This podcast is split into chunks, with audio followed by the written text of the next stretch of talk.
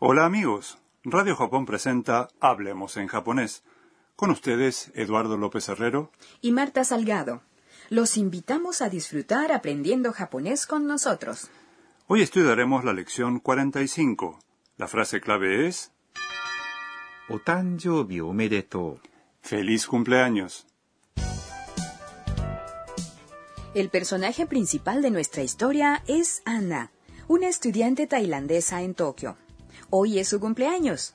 El primo de Sakura, Kenta, ha venido de Shizuoka. Están celebrando el cumpleaños en un restaurante junto con otros amigos. Vamos a escuchar el diálogo de la lección 45. La frase clave de hoy es Otanjoubi omedetou. Feliz cumpleaños. Happy birthday to you. アンナ、お誕生日おめでとうこれ、ほんの気持ちです。どうもありがとうございます。何をもらったの開けてもいいですか Vamos a examinar el diálogo en detalle. アンナ、お誕生日おめでと Feliz cumpleaños, Anna. Los asistentes a la fiesta se dirigen a Anna diciendo う。A continuación, otanjobi es cumpleaños. Es una expresión cortés en la que tanjobi cumpleaños viene precedido por la partícula o honorífica. Omedeto significa literalmente felicitaciones. Otanjobi omedeto es la frase clave de hoy. Vamos a practicar la pronunciación. う。お誕生日おめでと Para darle un tono más formal puede agregarse う。ございます。 después de omedeto. La frase completa sería Otanjobi omedetou gozaimasu, ¿verdad? Eduardo, ¿qué se dice para felicitar a alguien que aprobó un examen usando omedetou gozaimasu? Vamos a pensar juntos. Aprobar un examen se dice Gokaku. Entonces sería Gokaku omedetou ¿Está bien? Perfecto. Siguiendo con el diálogo, Kenta entrega un paquete a Anna. Kore, hon no kimochi desu. Esto es un pequeño regalo para ti. Kore es esto. Hon no es apenas. Kimochi significa sentimiento. La frase hon no kimochi literalmente apenas un sentimiento se usa al entregar un regalo a alguien. Tiene la intención de transmitir con humildad lo que uno siente por la otra persona. です。Es una expresión cortés para poner fin a la oración. De modo que en Japón hay que demostrar humildad incluso al dar un regalo. Así es. La idea es comunicar que el regalo no es gran cosa, pero se lo damos con el corazón. Anna recibe el regalo de Kenta y dice どうもありがとうございます。 Muchas gracias. どうもありがとうございます。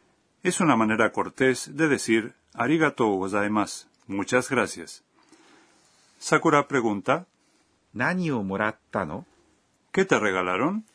O más literalmente, ¿qué recibiste? 何 Es ¿qué? es una partícula que indica el objeto de una acción. Moratta es la forma ta del verbo moraimas, recibir. Aquí la forma ta indica que la acción de recibir ya tuvo lugar. No. Al final de la oración es una forma abreviada de no desca, una expresión dirigida a pedir una explicación o confirmación. A continuación, Anna pregunta. ¿Puedo abrirlo? Es la forma te del verbo. Abrir. Decir? Después de la forma te es una manera de pedir aprobación o permiso. Esto lo vimos en la lección 14. Oye, ¿qué le habrá regalado Kenta? Me pica la curiosidad.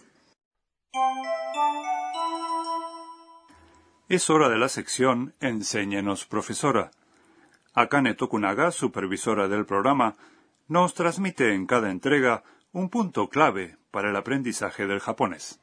Hoy aprendimos el verbo moraimas, recibir. En la lección 33 habíamos visto los verbos agemas y kuremas, que significan ambos dar. Quisiera saber cuándo se usa cada uno. Preguntémoselo a la profesora.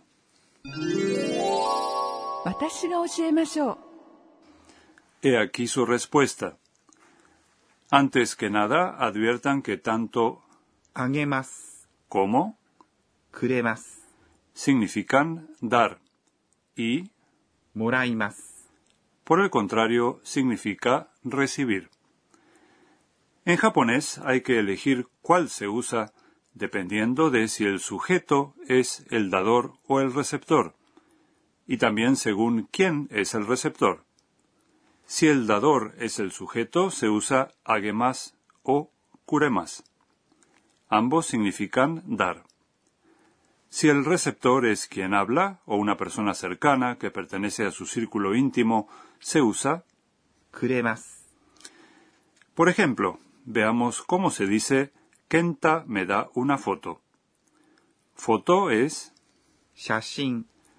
yo es.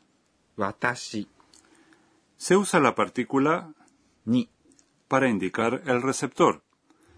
De modo que Kenta me da una foto es 健太は私に写真をくれます。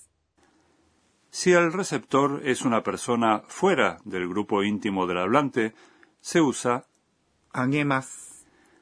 en ese caso se diría, por ejemplo, 健太はアンナに写真をあげます。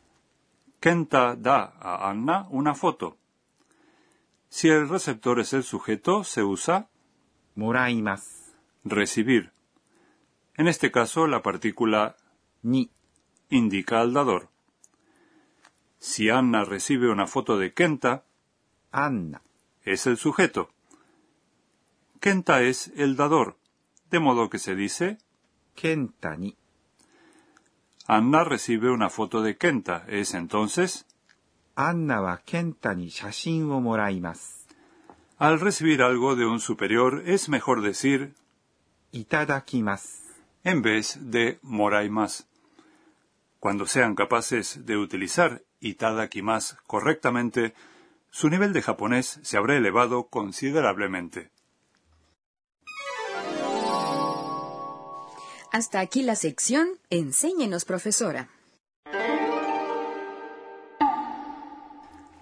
A continuación, el rincón de las onomatopeyas, en el que aprendemos palabras japonesas que representan ruidos, voces o sensaciones. Hoy presentaremos un par de expresiones que representan emociones. Jin.